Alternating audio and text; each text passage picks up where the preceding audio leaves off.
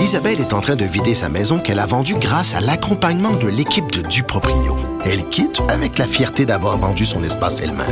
Duproprio, on se dédie à l'espace le plus important de votre vie. Un message d'Espace Proprio, une initiative de Desjardins. Sophie Durocher.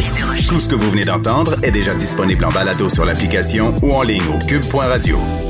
Bonjour tout le monde, c'est vendredi. Merci d'avoir choisi euh, Cube Radio pour finir votre semaine. Écoutez, si on m'avait dit au mois de mars 2020, alors qu'on s'apprêtait à vivre une année absurde, surréaliste, si on m'avait dit, Sophie, dans euh, moins d'un an, au mois de février 2021, il va y avoir un gros scandale, une controverse qui va alimenter les discussions au Québec et ça va être autour du popcorn, je serais parti à rire et j'aurais poussé un grand. Ben voyons donc.